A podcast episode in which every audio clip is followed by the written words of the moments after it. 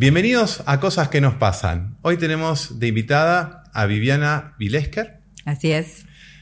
Psicopera- psicoterapeuta y fundadora y directora del Faro. Bienvenida, Viviana. Muchas gracias. Muchas gracias por esta invitación. ¿Cuál es tu historia? Mi historia. Yo vengo del camino de la psicología, fui formada en psicología y también en el ámbito docente pedagógico. Siempre tuve como esta doble vocación, la docencia y la asistencia.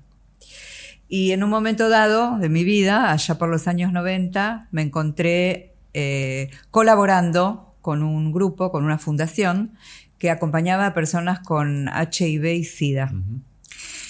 Fue la primera vez que me encontré en el ámbito del fin de vida, del acompañamiento, y me di cuenta en ese momento que me interesaba mucho ese tema, que no estaba preparada para afrontarlo.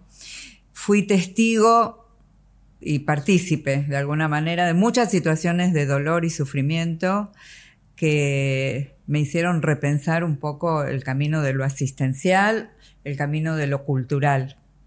Así que empecé ahí un, un- una suerte de autodidactismo, no sé si está bien dicho, a leer mucho, a interesarme mucho. Después hice formaciones más formales, cuidados paliativos, gerontología.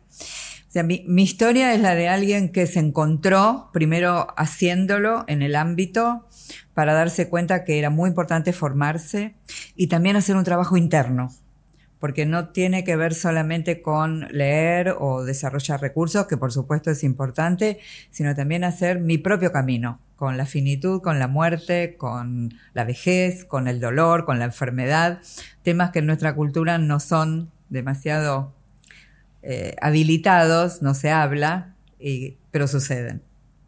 Me, me- me que- me gustó lo de habilitados, Sí, que no estamos habilitados a, a hablar de la muerte. Bueno, antes de, de- de empezar el, el- el programa que estábamos acá charlando, te conté lo de Guille, mi hija, de, de cómo ella, a mí, que yo siempre tuve miedo a, a la muerte, y no te digo que viví mi peor pesadilla con el fallecimiento de, de mi mamá y mi papá y después mi esposa en, en menos de, de ocho años, pero es como que, como te dije, después en mi mente dije, seguís vos, claro, que ahí empezó todo el, el- el camino, el cambio. Sí, a, a una mejor vida y decir, bueno, uno tiene que hacer las cosas por uno mismo, pero bueno, Guille fue mi motor a ese, a ese gran cambio. Y como Guille hoy en día, con solamente seis años, me está enseñando a mí Sí, sobre la muerte. Y digo, un ser tan puro que después la sociedad lo corrompe de alguna manera Sí, con esto, con, el- con, el- con la connotación negativa así es. de qué es la muerte. Y yo hablo mucho del tema de, de- de- de la muerte y, un poco esto siempre hice videos sobre el pésame y como que el pésame es muy empalagoso, como que estaba como muy, eso, viste, em- em- empalagado con palabras, con... Sí. Y la gente, hay, hay mucha gente que te- está de acuerdo y hay mucha gente que está de desacuerdo, porque la gente, a mi entender, le tiene miedo a la muerte, le tiene miedo al cambio, porque no sabe qué viene después. Sí, le- el miedo a la muerte es un miedo a lo desconocido, el miedo a terminar, a no estar. De alguna manera nos resulta inconcebible pensar que algún día no vamos a estar y que no van a estar o pueden no estar las personas con las que nos conectamos a diario, las personas que queremos, con las que trabajamos, nuestros colegas. Tenemos poco entrenamiento mental, diría yo, en unir los comienzos y los fines. Los vivimos como absolutamente separados y en realidad son las dos caras de una misma moneda. Todo lo que empieza termina. La muerte está en nuestro destino desde el día que nacemos. No tenemos el reconocimiento de eso. Entonces siempre viene como una sorpresa. Aún en edad avanzada viene como una sorpresa. Porque vos podés llegar a leer en un aviso en un diario la sorpresiva muerte de fulano de tal a los 100 años. Entonces, ¿por qué la muerte es siempre una sorpresa? ¿Qué hay ahí? Y hay una falta de reconocimiento de que iba a suceder de todos modos. Es la única certeza que tenemos en la vida. Y la falta de educación, culturalmente hablando, ¿eh? hablo de nuestra, digamos, de nuestro mundo occidental, Sí, te iba a decir eso. que escondamos a la muerte, la ocultemos, hagamos de cuenta como que no está, busquemos perpetuar la juventud, busquemos la inmortalidad de alguna manera en la ciencia ficción, en la fantasía, y la muerte va a suceder igual, por más que miremos para otro lado. Sí. Sí, bueno, lo, lo decías de la cultura. eh, a mí me, me empezó a interesar mucho toda la, la cultura esta mexicana. Obviamente Sí. yo lo tomo, ahí está lleno de, de- de- de adoraciones a, a- a los muertos. Sí, Pero como esto de festejar el Día de los Muertos, los mexicanos que se juntan, que comen, que ponen la foto. Bueno, está la película de Disney Coco, Sí, sí. que quieras o no, a mí ese fue el puntapié inicial Mm. de decir, eh, de ver esto de... de- hay otra forma. Claro, de no olvidarse y, Sí. y- y no tapar. Y, bueno, de hecho te muestro, eh, no se ve ahí en cámara, esto es, Ah, por, sí, por ahí, que, representa a mis padres Sí, eh, por obvio, diferentes motivos. Pero es como esto, ¿viste? De, de- recordarlos bien, pero, ¿viste? Esto de, cómo tenemos ese, el miedo a la, a la- a la finitud. sí, Y mm, algo particular es eh, que yo, a, a través de todo, de todo lo que me pasó, a mi hija yo les- todavía no le enseñé lo que es vivir, Ujú, pero ya le enseñé lo que es morir. Y, y es, y es un es súper, muy interesante. totalmente, totalmente. Muy interesante. Pregunta, Pregunte. ¿cuál es la diferencia entre lo que vos haces y un tanatólogo? Lo que yo hago es parte de la tanatología. Ok. La tanatología eh, incluye el acompañamiento en fin de vida y el acompañamiento en duelo. Ah, es verdad. De hecho, nosotros en el Faro tenemos un diplomado en tanatología Ok. que combina la formación en acompañamiento en fin de vida con formación en duelo en otra institución con la que tenemos una alianza. Entonces, en la integración de esos dos caminos es que surge la tanatología. ¿Qué es más eh, complicado para un profesional? ¿El acompañar a quien se va o acompañar a quien se queda? Depende. Puede ser complicadas o no las dos. La idea es justamente hacerlo no complicado. Por eso hablamos tanto de la preparación, hablamos de la comunicación, hablamos de la integración de la muerte en la vida. Porque una persona nunca muere absolutamente sola. Aclaremos esto. Se viste que dice, uno viene solo y Sí. se va solo. Sí, porque el lugar en el que uno está, el lugar de la muerte, lo ocupa uno. Sí. Pero siempre hay algún sistema que acompaña. Pequeño, grande, familiar, no familiar, médico. Hay algo, alguien alrededor. Entonces, ese sistema también participa. Y ese sistema también está afectado. Lo que vos decías, a mí me pasó esto después de la muerte de tus padres o de tu mujer. Entonces, la idea es que se integre, que el acompañamiento a la persona incluya al entorno y que el acompañamiento al entorno incluya a la persona, porque acompañar es un, un arte que se aprende y que todos tenemos potencialmente la capacidad de hacerlo. Eso, eh, cuando hablas de inte- in- integrar, estamos hablando, antes del deceso ya se acompaña integralmente Sí. tanto al enfermo o a quien, a quien va a dejar este, este plano, Sí, como la familia. A la familia. Es todo integral. la y, idea es esa. y La idea después es se sigue con, Sí. con- o no se sigue con la... En el, la- el modelo de acompañamiento, en teoría por lo menos, o ideal, incluye a todos. Y también incluye a personas que no necesariamente tienen un diagnóstico, pero que quieren encarar, porque tienen conciencia de finitud, porque Ah, se dan cuenta que algún día van a morir. Entonces, muchas personas se dan cuenta que si fueran a morir hoy o fueran a morir mañana, no están preparados. No tienen sus asuntos en orden, tienen temas pendientes, eh, hay cosas que quieren decir y no las están diciendo, cosas que querrían hacer y no las están haciendo. Entonces, basta con tomar conciencia de que me puedo morir en cualquier momento para empezar a pensar, ¿cómo me preparo? Sí, ¿por dónde empezamos? no? ¿Por dónde empiezo? Si yo te pregunto a vos o a cualquier persona, ¿cuál es tu escena de muerte deseada? ¿Cómo te gustaría que sea? No sabemos si va a suceder, por Sí. supuesto, pero si yo si te diera la libertad de diseñar tu escena de muerte deseada. Bueno, hay- decís. hay- hay- eh, eh, es curioso porque viste que es una fantasía. Sí. Es una fantasía. O sea, a mí me ha pasado en, mi- en mi- en mis fantasías de decir cómo sería mi entierro. Bueno, eso forma parte. ¿Cómo sería mi entierro? Y pienso, ¿y quién estaría llorando? Sí. Eh, yo soy muy fantasioso, ¿no? Pero es como esto de la. De, de- por ahí de que yo soy muy ansioso y me voy muy adelante eh, y con los pensamientos mágicos, porque Sí. te digo, estoy bastante trabajado. Es como. Uno ya quiere imaginarse cómo será esa escena, pero nunca la va a vivir. O no, no sabemos. la va a vivir o la va a vivir hasta cierto momento. Pero vos fíjate, del solo hecho de plantearte una escena de muerte deseada y una escena de muerte temida, Sí. de las dos escenas, vos podés sacar mucha información. Porque vos te podés hacer entonces la pregunta. ¿Estoy viviendo de manera tal que esa escena de muerte deseada sea posible?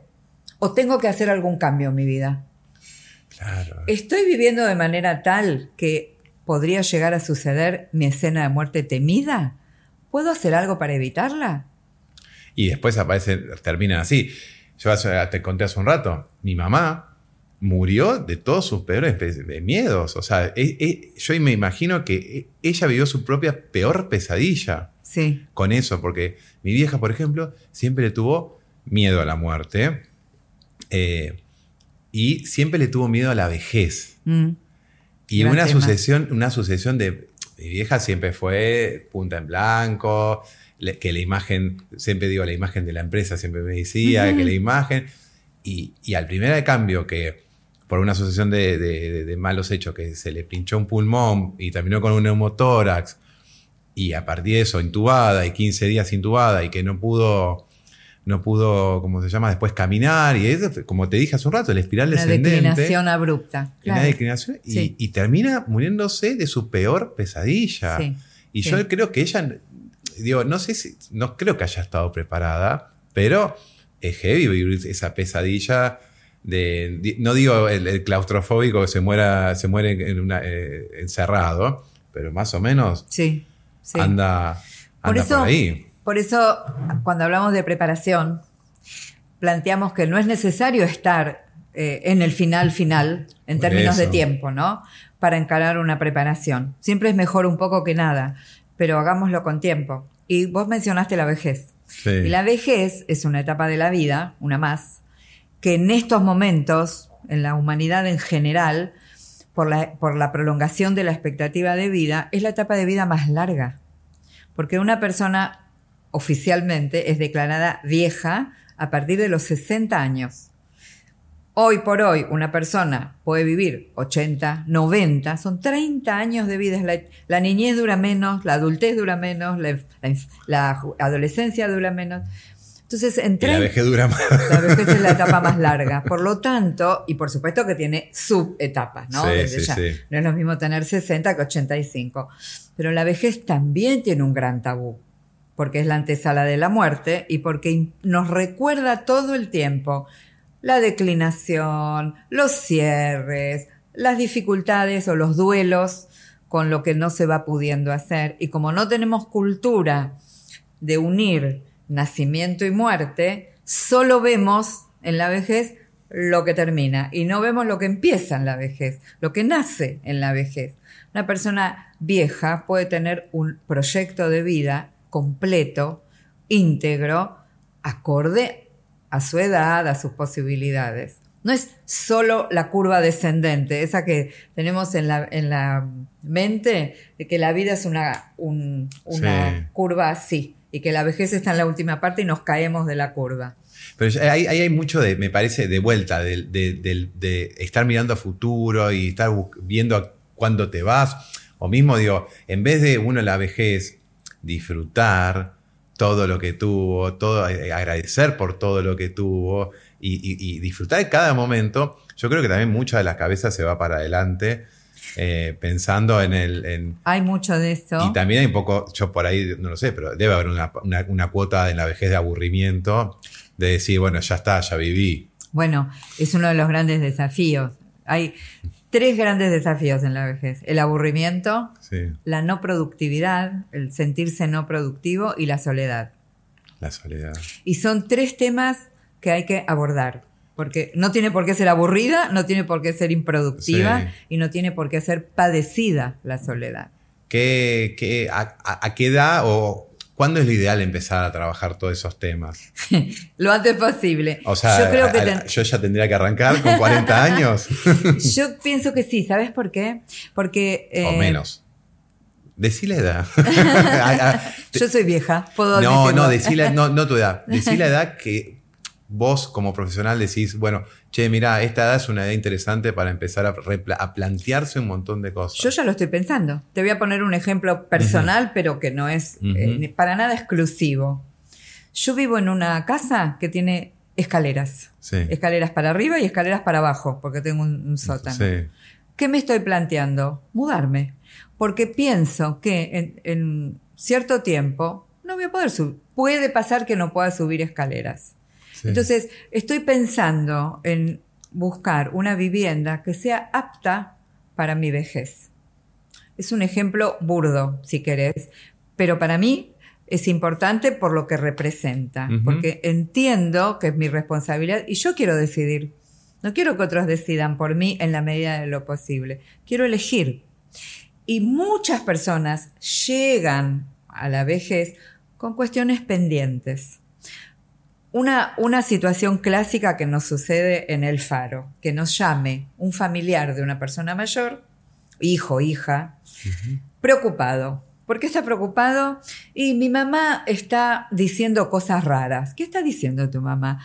Y eh, está hablando de cómo quiere que sea su entierro, está diciendo cuando yo no esté, está repartiendo cosas. El otro día vino y trajo un relojito y dijo, esto es para vos. ¿Estará deprimida?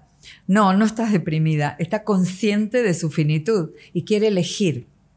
Quiere ser ella la que diga, esto se lo dejo a esto, este se lo dejo a esto. Y ni que hablar de cuestiones patrimoniales, cuestiones legales, que se, se patean para adelante y después no hay tiempo. Entonces, la vejez es una etapa de preparación. Una, una- una etapa de, de preparación y, y esto que me decís de, de los familiares, hay mucho del tema de que el familiar no lo quiere soltar. a- a- a Al mayor. Al mayor. Y esto que del ejemplo que decís, está bien, no está bien, o sea, ya, ya lo empiezan a, a- a- a tildar, entre comillas, de demencia o cualquier cosa. Y a veces es como, eh, te doy el ejemplo de, de mi viejo. Sí. Mi viejo eh, falleció al año y nueve días del fallecimiento de mi mamá. Mi papá cumplía 70 años el 12 de noviembre del 2014.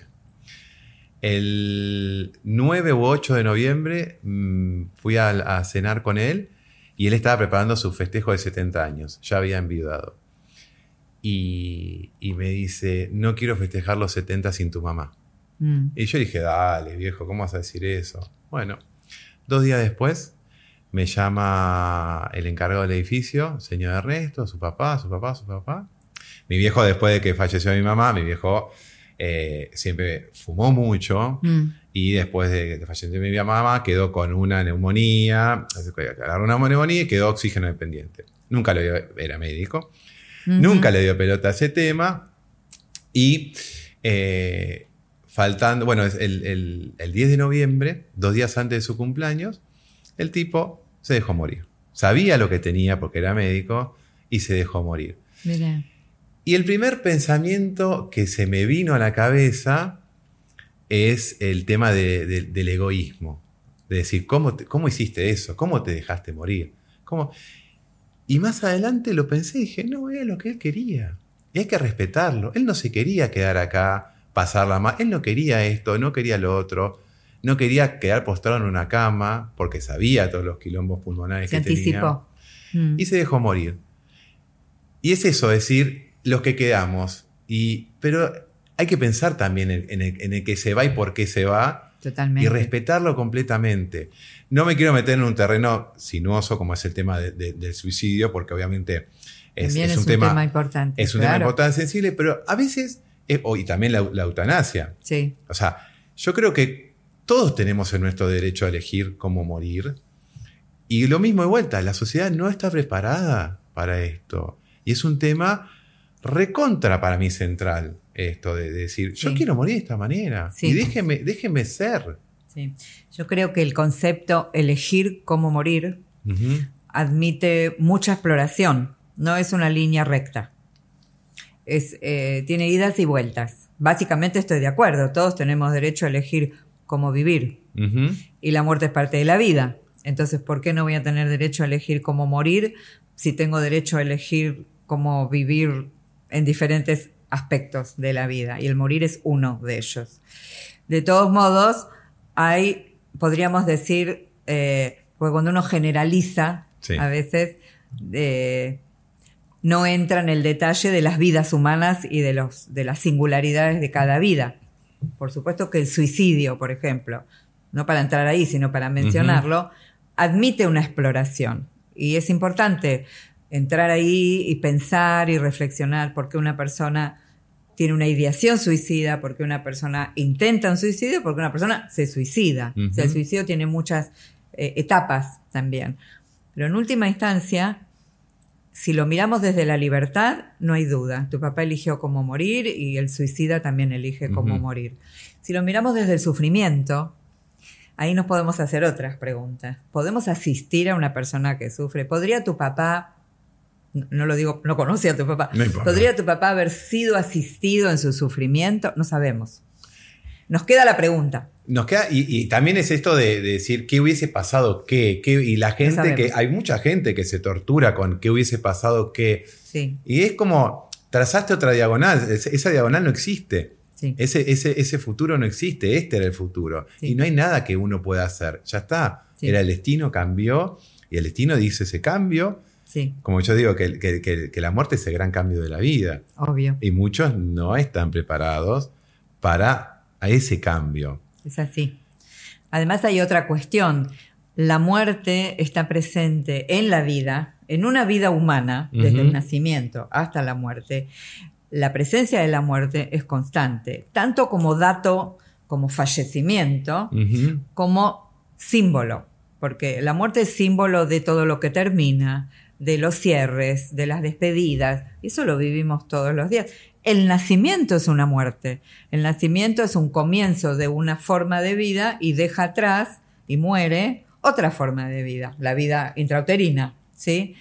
Entonces, em, te- si no entramos en comprender que la muerte tiene una presencia permanente, ahí es donde la ponemos en un lugar especial, fuera de contexto, y le empezamos a tener miedo y genera sufrimiento.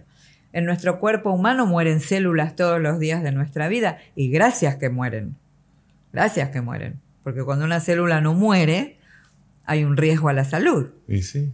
Entonces, estamos realmente eh, alejados de la sabiduría de la muerte. Nos falta, eso es em, espiritualidad o educación espiritual o educación eh, como sociedad. Nos falta educación cultural, espiritual también, nos falta muchas cosas. nos falta educación en lo social, en lo comunitario. Vos me preguntabas antes cuándo hay que empezar. Los niños, vos hablabas de tu hija, Sí. los niños tienen una tendencia hacia conectarse con la muerte, por supuesto como niños, no son adultos, que luego con las intervenciones culturales que hacemos se va perdiendo. ¿sí? En nuestra cultura en general estamos desconectados de nuestras raíces.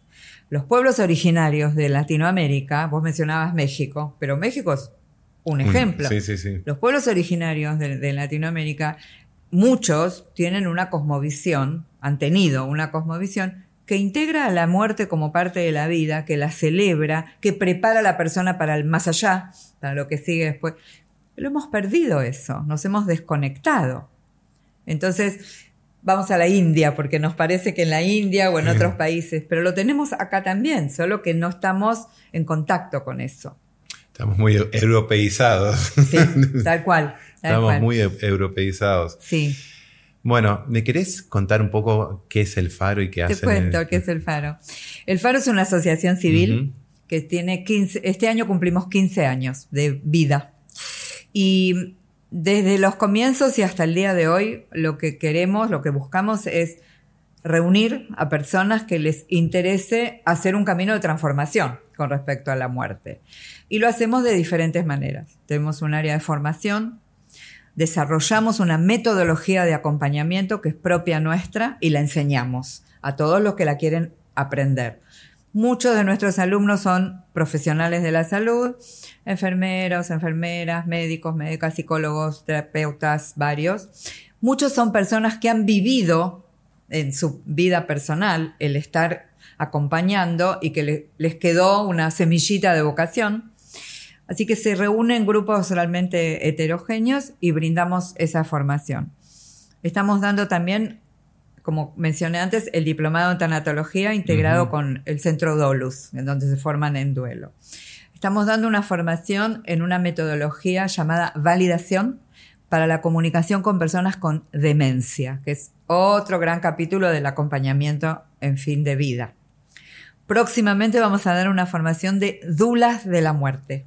Uy, ya. No, no, ahora, Podemos estar cinco horas hablando. Contame qué es eso, el dula de la muerte. Las dulas de la muerte o las dulas de fin de vida son las personas que acompañan a la persona y a la familia y la asisten en preparar lo que es la etapa final los momentos de despedida, la vigilia, lo que se llama la vigilia, el acompañamiento en los últimos, últimos momentos de vida, los rituales, las prácticas, por supuesto lo que se va a hacer con el cuerpo, en el momento de la muerte, después de la muerte, etcétera. Ahí todo te emociona. sí, me tocó, Me tocó una, una, fibra sensible porque obviamente yo estuve ahí con, con, con Betina, con la mamá de Guille.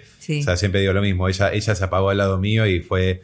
Eh, dio las últimas bocanadas de aire al lado mío, los dos solos. Mm. Y, para mí fue lo más lindo de la vida. Fue una de las cosas que más me, me gustó presenciar porque como te digo, yo mis viejos, los dos murieron, ninguno, eh, ninguno de los dos me animé a verlo. Y yo había dicho con Betina, yo quería estar con ella cuando. era el, cierre, era el cierre perfecto. Y yo quería estar. Mm. Y, estuve solo con ella, agarrado de la mano. Y ese cierre, para mí fue un regalo eso. Seguro. Fue un regalo. Y en esto que decías vos, me, me, empecé a acordar todos los últimos días de Betina, cómo estábamos en, comunidad con la familia, lo que le hacíamos, lo que las músicas que le poníamos. Exacto, esa es una dula.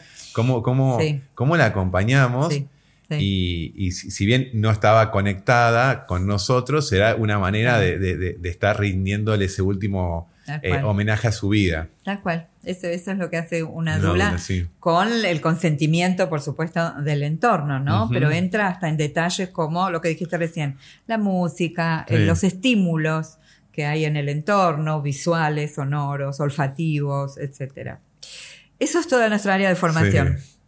De, la, de, todas esas formaciones que brindamos van surgiendo los equipos de acompañamiento. Tenemos un equipo de acompañamiento en fin de vida, tenemos un equipo de acompañamiento en validación, tenemos un equipo de acompañamiento en duelo también. Entonces, distintas personas se acercan y van, van haciendo como un circuito dentro del faro. Entran por la formación y van al equipo, entran por el acompañamiento y después se forman. Y después tenemos un área de actividades para la comunidad, porque entendemos que no todas las personas se quieren formar o no todas las personas van a solicitar un acompañamiento. Y entonces hacemos Death Café. En estos momentos está sucediendo un Death Café. Me gusta la palabra virtual Café. En el faro. El Death Café es una mm, franquicia internacional, por eso mantenemos el nombre en inglés. ¿sí? Que la creó. el café de la muerte. Claro, el café de la muerte. Bueno. y encima ahora están los cafés de especialidad de moda. el que lo creó era un antropólogo francés y en francés se llamaba Café Mortal. Sí, sí, sí. Y los primeros Dead Café se hacían en bares, en cafés. Por eso también se llama Dead Café. Era reunirse en un bar, tomar un capuchino y una torta y hablar sobre la muerte. Esa es la propuesta del Dead Café. Y fue creciendo y se hizo una franquicia internacional. Y nosotros nos inscribimos desde el Faro para hacer Dead Café. ¿Quiénes pueden participar? ¿Perdón? ¿Quiénes pueden participar en ese Dead Quien quiera, quien quiera. Hemos tenido participantes de niños a personas muy mayores. Es un encuentro libre para No hay nadie que dé una charla y responda preguntas. El grupo genera su propio encuentro. me interesó. Después pasame todos esos Sí, datos claro, porque a mí me, claro. me- me interesa. encantaría, me encantaría que participes. Es muy linda la experiencia. Porque hay algo de lo que hablábamos antes. Reunirse en presencia de la muerte, porque el. Dead Café es eso, es como imaginar que la muerte está acá, en el medio, y, y vamos respondiendo y compartiendo, y haz- crea intimidad. Y un, un comentario que se repite una y otra vez después de cada Dead Café de las personas que participaron es, no puedo creer que hace dos horas no conocía a ninguna de estas personas y ahora estoy yéndome y me siento cerca de todos. Eso. ¿Y qué pasó? La muerte. La muerte nos conectó con la humanidad, los seres humanos que somos. Bueno, Viviana, un, un placer. Gracias. Tengo para preguntarte, bueno, ¿dónde te encontramos? Redes. Tenemos Facebook, tenemos página web súper completa, actualizada para anotarse, para informarse. Por supuesto tenemos Instagram, email y teléfono. Así que no pueden no encontrarnos. Ahí Nos en- buscan, en- el Faro Asociación. El Faro Asociación. Bueno, y para terminar, el juguete. El cubo Rubik que yo lo tenía acá abajo de, de- de- la mesa, como buen ansioso, usándolo, girándolo. lo que te quería contar, bueno, que te lo conté antes, es que eh, para mí, o para nosotros, el cubo Rubik eh, representa la vida adulta. Que uno lo puede tener ordenado, o como mucha gente le gusta tenerlo, es desordenado. Desordenado. Y uno puede saber la respuesta de esto, lo busca en internet, cómo se soluciona un cubo Rubik, y lo encuentra. Y yo creo que uno en la búsqueda que uno empieza en la vida adulta, la vida espiritual, es cómo soluciono todos este- estos temas. Claro. Y uno sabe cómo solucionarlo, pero le cuesta y tarda, pero bueno, al final uno puede llegar a, a- a ordenarlo. Entonces, esto es un juguete, acá va un juguete pa- para vos. Muchas Y- gracias. Y la pregunta es, de niña o de adulto, ¿qué juguete te representó o te representa? De niña jugaba mucho con muñecas Sí. y tenía una muñeca negra. ¿Muñeca negra? Sí, Uy, muy, particular y muy especial para mí. Sí, Y también jugaba mucho a la maestra, cosa que sigo siendo. sí. Para mí un pizarrón y tizas era mi juguete preferido. Bueno, Sí. Muy, sí. muy, muy interesante. Bueno, Gracias. nos despedimos hasta la próxima. Recuerden seguirnos en nuestras redes y suscribirse. Estamos en todas como arroba CQNPTV. Gracias Viviana por haber sido parte de Muchísimas cosas, que gracias. de cosas que nos pasan. Que la vida les regale momentos únicos, inolvidables y llenos de aprendizaje. Chao. Chao.